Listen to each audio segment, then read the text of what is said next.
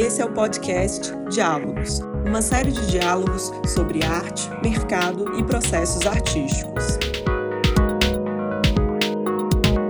Nesta série, pessoas de diferentes gerações se encontram para debater seus processos de trabalho e as questões contemporâneas que permeiam suas pesquisas.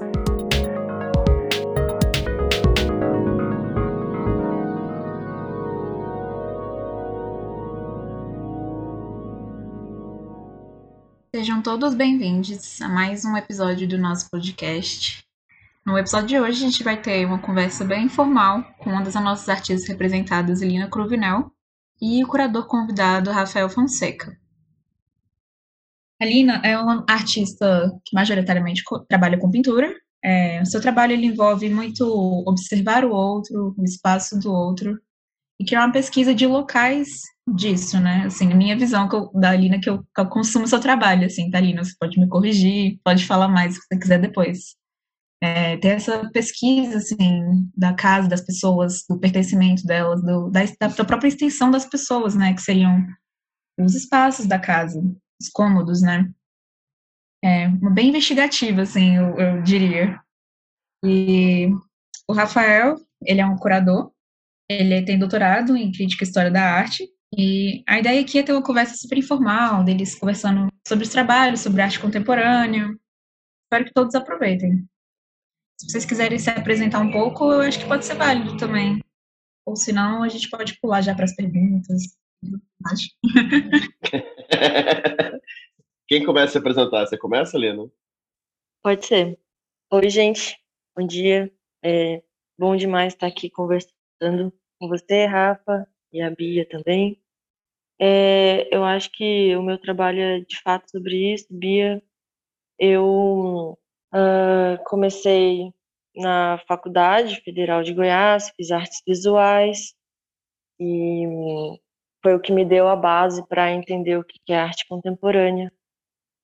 Uh, um tempo depois, acho que em 2016, eu fiz uma residência em Berlim. Foi a primeira vez que eu tive contato com um ateliê que tinha o nada e o tudo ao mesmo tempo. E, e foi nesse momento que eu dei início à minha investigação pictórica, que de fato eu me entendi como uma pessoa que gosta de pintura e comecei a retratar esses ambientes íntimos. É, nesse momento era mais o banheiro e a pensar o outro, ver o outro. Daí uh, eu finalizei a faculdade e participei de um projeto chamado Trampolim, Mergulho para Jovens Artistas, que foi com Rafael Fonseca. E foi a primeira vez assim que eu recebi um curador no meu ateliê e uh, que pensou o meu trabalho, para quem eu uh, falei seriamente sobre a minha pesquisa e foi, claro, um divisor de águas. Esse projeto foi desenvolvido pelo Gilson Plano, Cássia Nunes, através do Museu de Arte Contemporânea de Goiás, e resultou numa exposição. Fiz uma residência na Escola de Artes Visuais do Estado de Goiás, em Goiânia, com o artista e orientador é, Luiz Mauro, que também me ensinou muito sobre pintura e muito sobre o circuito artístico. E agora, em 2021, eu me mudei para São Paulo e estou aqui morando já há quase um ano. É, sigo na minha pesquisa de pintura, de pensar o espaço do outro. Já não tanto no banheiro, comecei a sair para outros cômodos da casa. E é claro que morando numa cidade como São Paulo, é, o externo tem me afetado muito e me feito rever várias coisas também. Bom, é... bom, muito bom ouvir a Lina e, claro, obrigado aí pelo convite, pela possibilidade de ter essa conversa gravada e compartilhada com quaisquer pessoas aí, no presente e futuro. É, bom, meu nome é Rafael Fonseca, eu trabalho com curadoria em artes visuais há mais ou menos 11 anos, se não estou enganado. É, e só complementando um pouco o que foi dito sobre minha apresentação, sim, eu tenho um doutorado em História da Arte, eu fiz formação toda em História da Arte, graduação, mestrado, doutorado. Sou nascido e criado no Rio de Janeiro, Atualmente estou passando uma temporada estendida, digamos assim, em, em, São Paulo. E sim, esse projeto que o Gilson Plano organizou, concebeu junto com a Cássia, né, no MAC Goiás, chama o Projeto Trampolim, e foi realmente uma honra e um, e um prazer conhecer tanta gente bacana, sendo uma delas a, a Lina. Então, assim, acho que uma apresentação breve, acho que é isso, sim. É uma apresentação sucinta, acho que está de, tá de bom tamanho. Obrigada, gente. É...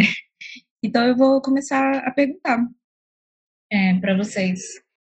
Acho que uma coisa, uma forma interessante, assim, é, é, ver essa bagagem da Lina, né, que ela tem de pintura, que ela entende muito bem de pintura e resolve muito bem isso nos trabalhos dela. E, a do Rafael também, né, por ele ser um curador e ter muita carga também, não só de consumir arte, mas, né, estar pensando na arte, no espaço dela, no significado e o que, que eles podem reverberar, né, tipo, que dentro de exposições e nisso entram diversos tipos de linguagem, né. É, e aí eu queria saber como é que vocês enxergam o espaço da pintura, né, a linguagem pintura na arte contemporânea hoje. Porque, principalmente na arte contemporânea, assim, eu sinto que sofreu muito, né, eu, eu não... É, da história da arte, é, a disseminação, a variedade de, de formas de expressar, de, de jeitos de alcançar as pessoas, né. É, eu queria saber disso, como é que vocês enxergam a pintura nesse espaço? Acho que você começa, Rafa. tá bom.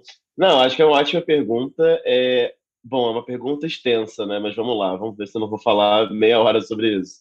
Não, eu acho que, sim, primeiro que eu, particularmente, claro, antes de ser curador, eu sou historiador da arte, né? E é, tem um dado biográfico aí de pesquisa também, sim, mas antes de me interessar por arte contemporânea, eu era um pesquisador disso que a gente convencionou chamar de tradição clássica. Então, era, sou uma pessoa que na graduação e no mestrado trabalhou exclusivamente com o Renascimento, que na graduação nem tanto, mas enfim, mas que trabalhou com esse desejo de entender como algumas questões da antiguidade clássica, digamos assim, no mundo ocidental, da cultura ali greco-romana, vai se perpetuaram na produção de arte até ali no século XVI, século XVII. Eu, no mestrado e também no trabalho final de graduação, trabalhei muito com pintura. Eu sou uma pessoa totalmente obcecada por pintura. Eu sou uma pessoa, sei lá, quando eu viajo, os primeiros museus que eu visito costumam ser os museus de, que, que geralmente são chamados de museus mais históricos, né? Você entre num lugar dedicado exclusivamente à arte contemporânea, talvez eu vá na primeira opção.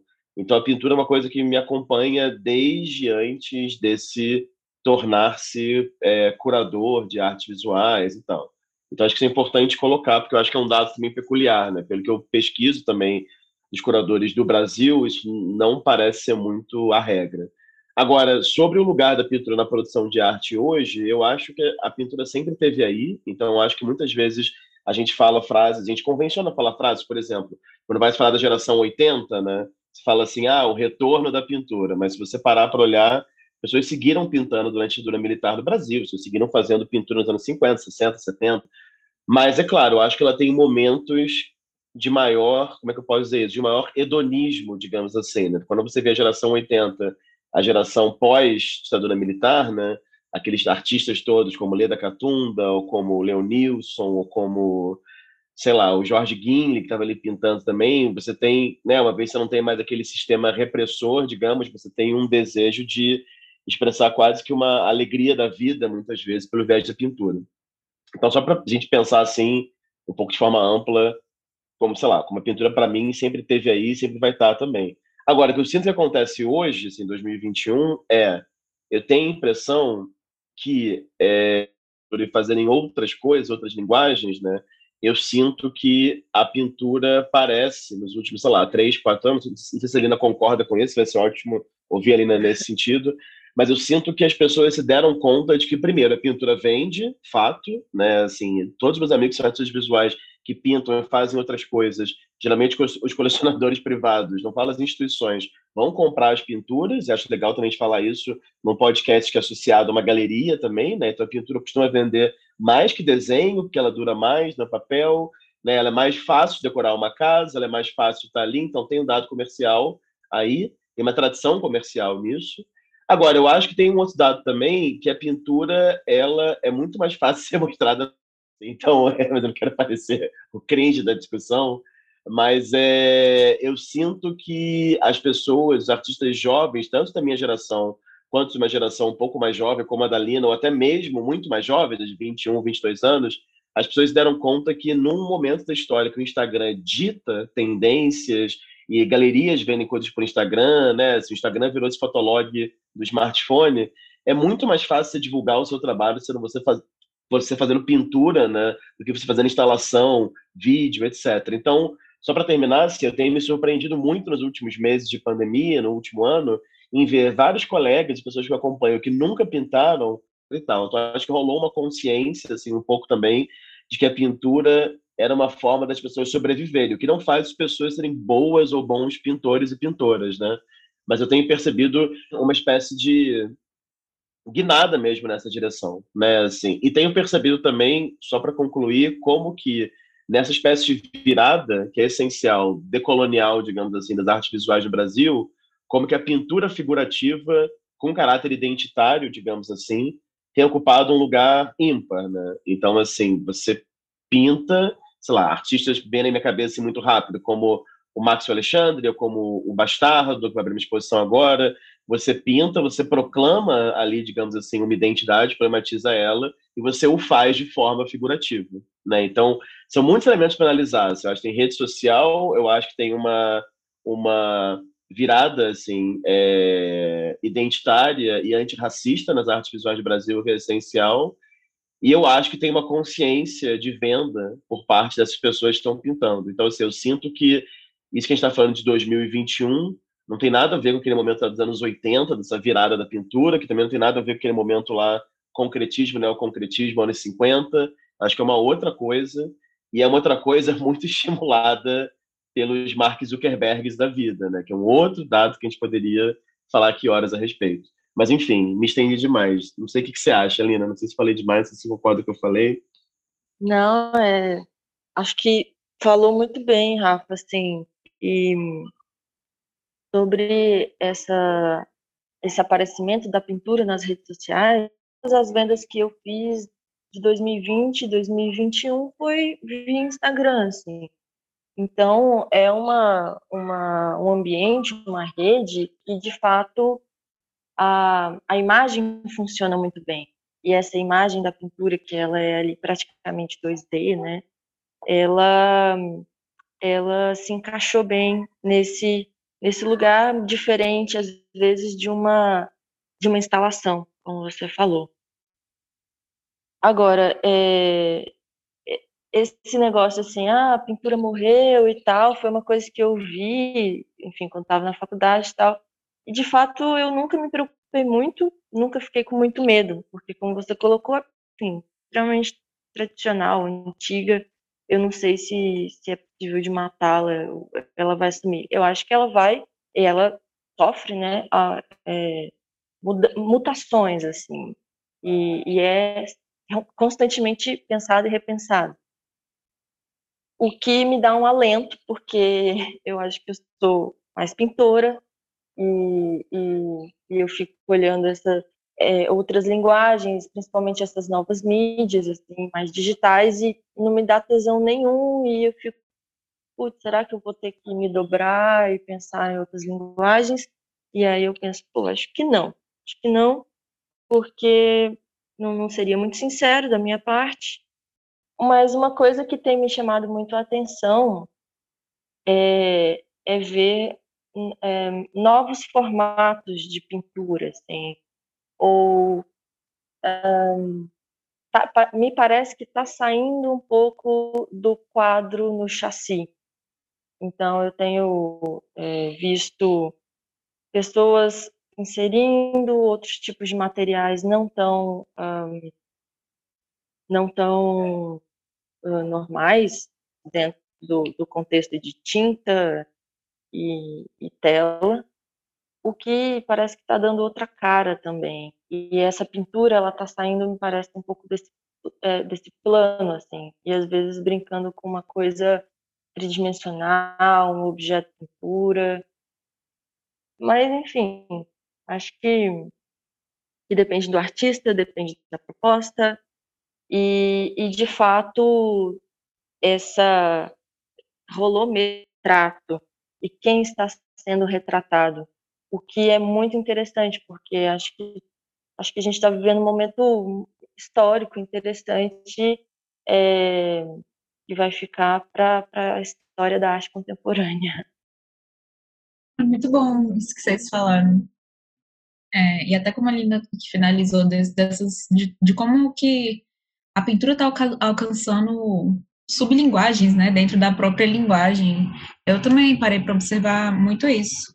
E achei interessante uma coisa até que o Rafael comentou, é, dessa parte boa das redes sociais, né, de divulgação é, do trabalho e tudo, essa, de conseguir ampliar mesmo, de que, que vocês considerariam como a parte ruim das redes sociais, pensando em arte, não só a pintura, né? Existe alguma coisa ruim? Eu não sei, às vezes eu penso pelo lado altamente comercial e não sei, o que vocês acham? Eu acho que existem vários lados ruins. Inclusive, quando você falou aí esse lado bom, eu já ia. Se a gente tivesse uma mesa de bar, eu ia falar tem mais lado ruim do que lado bom. Não, eu não sei. Eu acho que o lado bom das redes sociais é que ele cria um. Você cria um. Um, um, um alto regime de visibilidade, né? Ou seja, eu não preciso.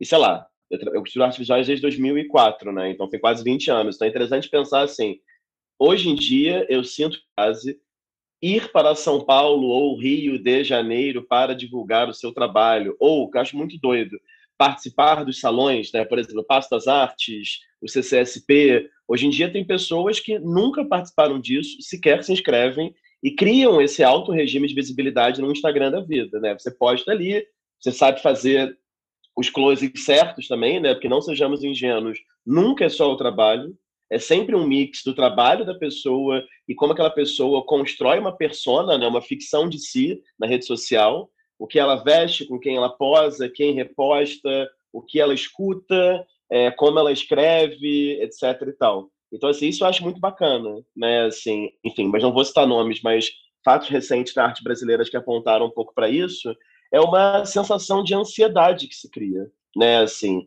e uma sensação também de que muitas vezes o Instagram é um espaço positivo e ele também não é. Então, várias vezes aconteceu comigo, por exemplo, de ver pessoas postarem coisas no Instagram e quando você vê pessoalmente o trabalho não é tão bacana, ou quando a pessoa tem a oportunidade de montar o trabalho tridimensionalmente, fazer uma individual, sei lá, a pessoa não sabe lidar com o espaço físico, né? Porque ela está tão viciada na foto, é, no lacre, digamos assim, na postagem na rede social, quando ela tem um espaço ali para dizer que veio né, e fazer uma individual, a pessoa não sabe montar.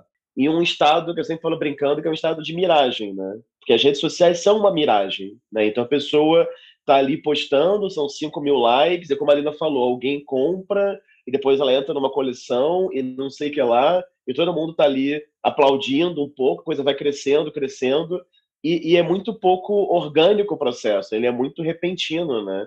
É, enfim, não vou citar nomes também, mas basta olhar vários artistas que nos últimos cinco anos, de repente, eles parecem se tornar essenciais, assim. Quando eu sinto que antes desse momento, dessa nossa hiperconexão, antes desse momento de smartphone e redes sociais, tudo bem, o processo era mais voltado a algumas pessoas quanto a isso também, mas eu acho que o processo de reconhecimento ele era mais orgânico, talvez. Pode talvez pareça romântico dizendo assim, mas ele tomava alguns passos, fazia uma exposição no CCSP, depois fazia o Passo das Artes, depois passava de individual não sei aonde, depois estava ali no Panorama da Arte Brasileira, enfim. A daí uma galeria te convidava. Hoje em dia, não. Hoje em dia tem galerias convidando artistas de 21 anos para integrar os seus elencos e vender tudo, já tem fila, e aí, como bom capricorniano que eu sou, eu fui perguntando qual é o próximo passo, né? Porque é tudo tão rápido, tão rápido, que a pessoa se sente um pouco no topo da montanha muito rápido, né? Então, o que acontece depois disso? Especialmente num lugar tão frágil. Tem um, entende, um milionário de Minnesota comprando seu trabalho, assim, entendeu? Não, você tem um circuito de colecionadores circulação de dinheiro que ele é muito assimétrico e que ele é muito concentrado ainda.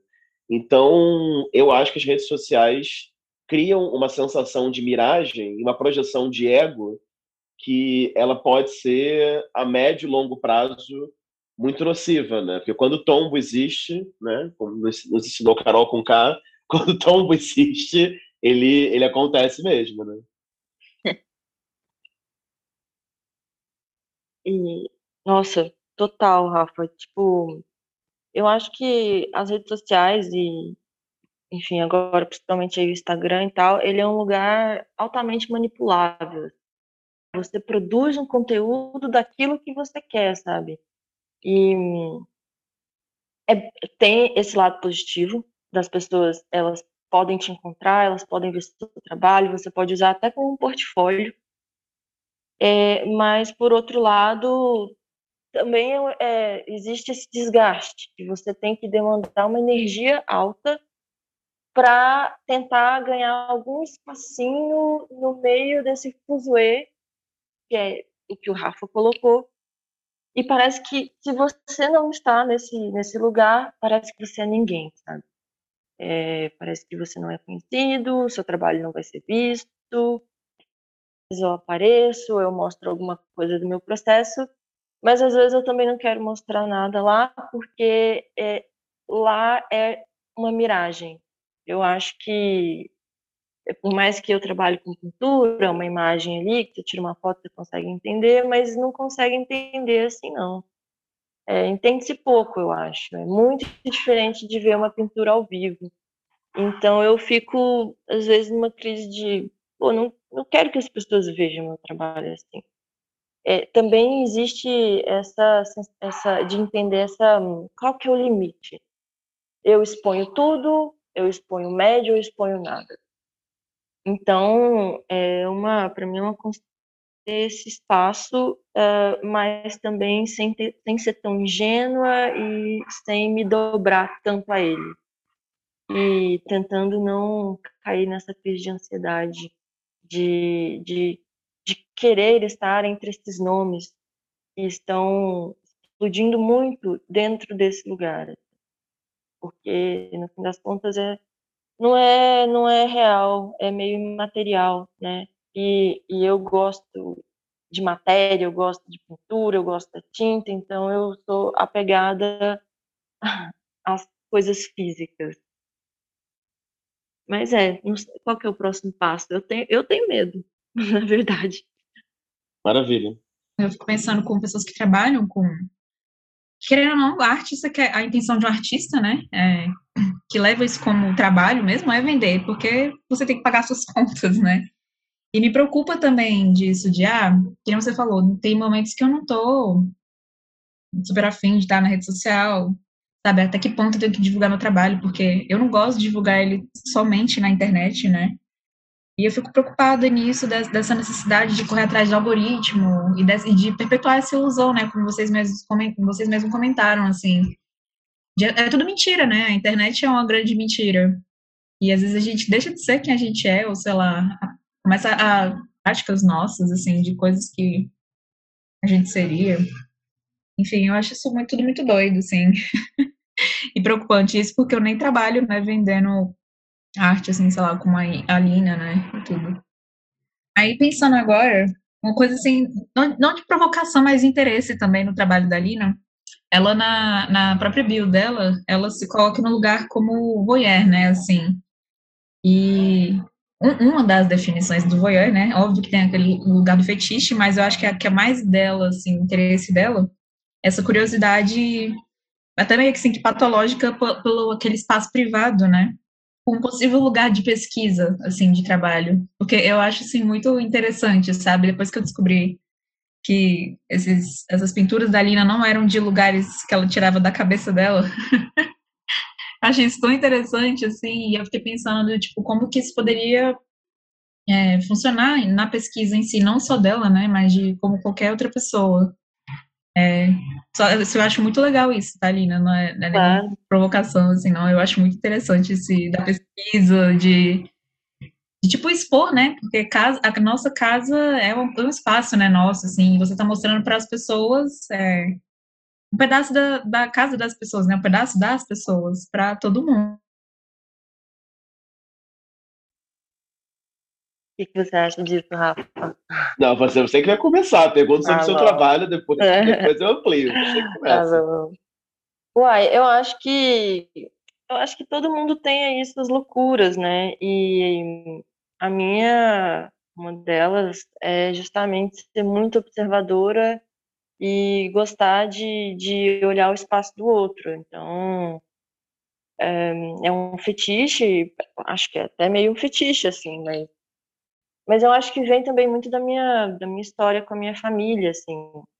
É, a casa é muito importante, a casa é como um templo, e essa casa, ela tem tudo, assim. Então, eu acho que eu cresci num, num ambiente é até muito feminino, é, com várias tias, e todas, ah, incluindo a minha mãe, né, é, muito preocupadas com uma organização, com uma limpeza, e é, porque elas ficam, porque é gostoso ficar nesse ambiente interno. Então, para mim, a casa ela é um porto seguro. É, eu também gosto disso. E acho que vem, vem disso e vem desse, desse meu lado observador. E, e foi daí que eu tirei o meu, minha motivação para que é a, o, a linguagem que, que me atrai, né? Então, eu, eu entendo que é nas loucuras que, que as coisas saem, assim. É, eu só ia comentar assim, eu acho que acho que essa coisa que você chamou aí de voyeurística, né? Tem muitos trabalhos de, de arte visuais, vou nem falar de arte contemporânea, que está aí muito anteriormente. Você podia lembrar, sei lá, vou dar um exemplo, que é muito óbvio, como da Sophie Kali, né? Quando eu comecei a fazer graduação. Engraçado como a arte muda também, né? A grande referência de todo mundo era a Sophie Kali, os trabalhos que ela fazia no hotel, com, os quartos das pessoas, aquela coisa meio perfeita. Falando isso do voyeurismo, eu fiquei lembrando de um filme que eu vi na pandemia, que é um clássico, e eu finalmente pude ver, que é o filme do Hitchcock, A Janela Indiscreta, né? Que tudo se passa quando um personagem, que é um cara, olha o que ele acha que é um crime na janela do prédio da frente, né? E toda a piração do filme é essa, ele com binóculo observando a vida alheia e também tentando relacionar com o trabalho da Lina, né? tem uma relação também com uma certa ideia de cidade grande, né? ou seja, você consegue fazer um trabalho em que você ficcionaliza e visita, e entre larguíssimas aspas, né, faz aí um inventário de banheiros de lugares íntimos, se você mora num lugar que você tem várias dessas pessoas ao seu redor, né, assim, então eu acho que que só, pensando alto, assim, que acho que essa questão desse o espaço do outro, da outra, né, das outras pessoas, eu acho que sim, tem no trabalho da Lina e acho que tem em vários outros trabalhos, assim. E, e talvez só pensando alto também, que é uma coisa que talvez diga muito do Brasil também, né? Assim, de um desejo de, de um desejo, de uma possibilidade de entrar no espaço do outro, fotografar, criar uma relação, a pessoa não se incomodar com isso também. Eu acho que tem um pouco aí a ver com a possibilidade de você transformar o espaço dos outros em imagem, né? E, e, as pessoas também desejarem isso, né? Então acho que o trabalho da Lina não deixa de ter uma relação aí meio, mesmo que indireta, com uma certa noção de retrato, né? Só que você não vai retratar, né? O rosto é um retrato de um lugar que aquela pessoa cuida para si também, né? Enfim, só alguns pensamentos altos assim, mas eu acho que, que são questões que, enfim, que respondem, que respondem muito à, à cultura contemporânea também eu, eu acho muito interessante como, como as pessoas. É claro que são pessoas que eu conheço, que muitas são amigas, amigos, e eu já tenho uma relação ali, é, mas eu acho bem interessante como o pessoal abre a casa mesmo e, e não se incomoda, assim. Porque, parando para pensar em mim, eu acho que eu me incomodaria se alguém chegar com a. Mas ficaria algo lá no fundo. Então, e é uma forma mesmo assim é, de, de para mim não também não é só o ambiente é, é a pessoa são as pessoas que moram no lugar então rola um café rola uma conversa rola causos fotos de tudo assim e, e eu tô eu me interesso por tudo também de, de ouvir a história e de perguntar. Então é até uma acaba rolando uma relação estreita. Assim. E enfim, Soficali tá no background de É, aproveitando que agora que você falou, até para a última pergunta, acho que tem tudo a ver, assim, né? Que você falou desse do lugar do íntimo é, de cada um. Eu queria saber o que, que vocês pensam é, para onde que a arte contemporânea está caminhando, sabe? Como que ela vem afetando as pessoas, porque óbvio que tem um lado muito pessoal, assim, mas eu queria ver mais é do o discurso, assim, de vocês mais crítico, sabe? Porque óbvio que tem aquela carta que eu comentei agora, assim, pessoal, né, de, ah, é gosto e tudo, mas vocês acham que tem alguma coisa recorrente? Arte contemporânea, né, pelo menos eu, eu acho, assim, até pro, historicamente falando, é, que configuraria a gente, né, e tudo, eu acho isso muito doido. Pesado, hein, Beatriz? Essa pergunta aí é pergunta de, de um milhão de reais. Eu acho que a Lina tem que responder primeiro.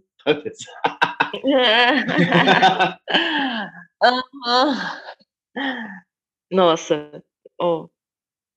acho que não fazemos muita ideia, né? Mas, mas uma coisa que, que eu tenho visto do que está acontecendo é justamente a arte contemporânea para muitas questões virem à tona, questões importantes, pertinentes, é, essa busca pela uma nova identidade ou pelas identidades que foram massacradas e apagadas, é, eu acho que está sendo o momento desse dessa luta e eu vejo que, que dentro aí do campo das artes está sendo um lugar que as pessoas estão podendo se expressar. Então, eu acho que tem, é importante tá, tá sendo o grande palco para a gente rever tudo, assim. E para mim eu tomo esse esse circuito, esse meio, os artistas, as pessoas que eu me envolvo, as exposições que eu visito, como um grande aprendizado, assim, uma grande escola. Assim. Então, eu tenho olhado para esse lado de tem pessoas aqui nesse meio que, que, que estão falando coisas muito importantes e eu preciso ouvi-las. Então, agora, para onde a gente, onde vai isso, não sei não, mas, mas enfim, é interessante pensar que é o lugar da, da expressão do momento, né? Fala muito sobre a nossa atualidade produzida no agora. O que, que você acha, Rafa? não, eu acho é uma pergunta complexa, né? Eu acho que não dá para saber para onde está indo. Eu acho, né? Se você fizesse a mesma pergunta sobre política ou sobre música, etc., eu acho que esse é o adrenalina de trabalhar com isso que a gente, como você apontou bem, Beatriz, que a gente convencionou chamar de contemporâneo, né? Porque isso é uma convenção, né? Essa ideia de que ah, a arte contemporânea é a produção dos anos 60 para cá, é uma convenção, assim como a arte moderna, assim como a ideia de renascimento, assim como a ideia de antiguidade, de idade média, enfim. Então é bacana como a sua pergunta já aponta para isso. Em algum momento, nós, nós todos aqui temos, sei lá, 20 vai olhar para isso e vai falar, cara, até onde vai o contemporâneo, né? Então, enfim, talvez vai surgir um outro termo, ou talvez a gente vá rever quais são os limites que a gente chamava de moderno antes, enfim, muitas questões. Agora, para onde vai, eu não sei, a gente nunca sabe. Agora, faço cor ao que a Lina falou. Só ia comentar que eu acho muito curioso como isso é uma coisa não só no Brasil, mas no mundo inteiro, como agora a gente tem muitas interseccionalidades, sempre teve, né? Mas agora a gente fala abertamente, entende isso, como são muitas interseccionalidades identitárias. Então, eu sinto que o que me chama a atenção, pensando em Brasil, já que a gente está aqui né, com pessoas do Brasil falando em português também, mais uma vez voltando no assunto do fato de que o Brasil é um dos países do mundo que mais usa as redes sociais, né? Assim, então, a gente tem muitas interseccionalidades, isso é o máximo. A gente tem um, algumas gerações, né, que desejam que, sei lá, que a sua, algumas gerações não, alguns vários artistas que desejam, que desejam que sua produção de arte seja um espelho da sua noção de identidade e a gente tem esse vício, que o tema é esse, né, em rede social. Então, uma coisa vai virando um prolongamento do outro. Tem um amigo meu que esses dias falou uma frase ótima. Bastante citar, que é um amigo, que é o Jonas Arrabal.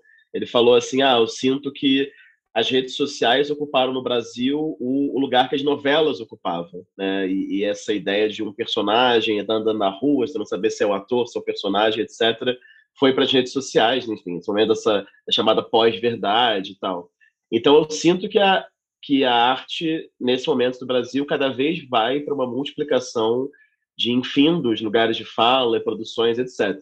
O que me chama a atenção só, e me preocupa como historiador da arte capricorniano chato que eu sou, é até que ponto a arte tem que ser um reflexo do que eu acho que eu sou, entendeu? Ou seja, até que ponto essa produção e esse lado que é essencial de rever discursos coloniais, esse lugar não hegemônico, digamos, mas que não terão interesse nas suas poéticas e pesquisas de criar um espelho de si.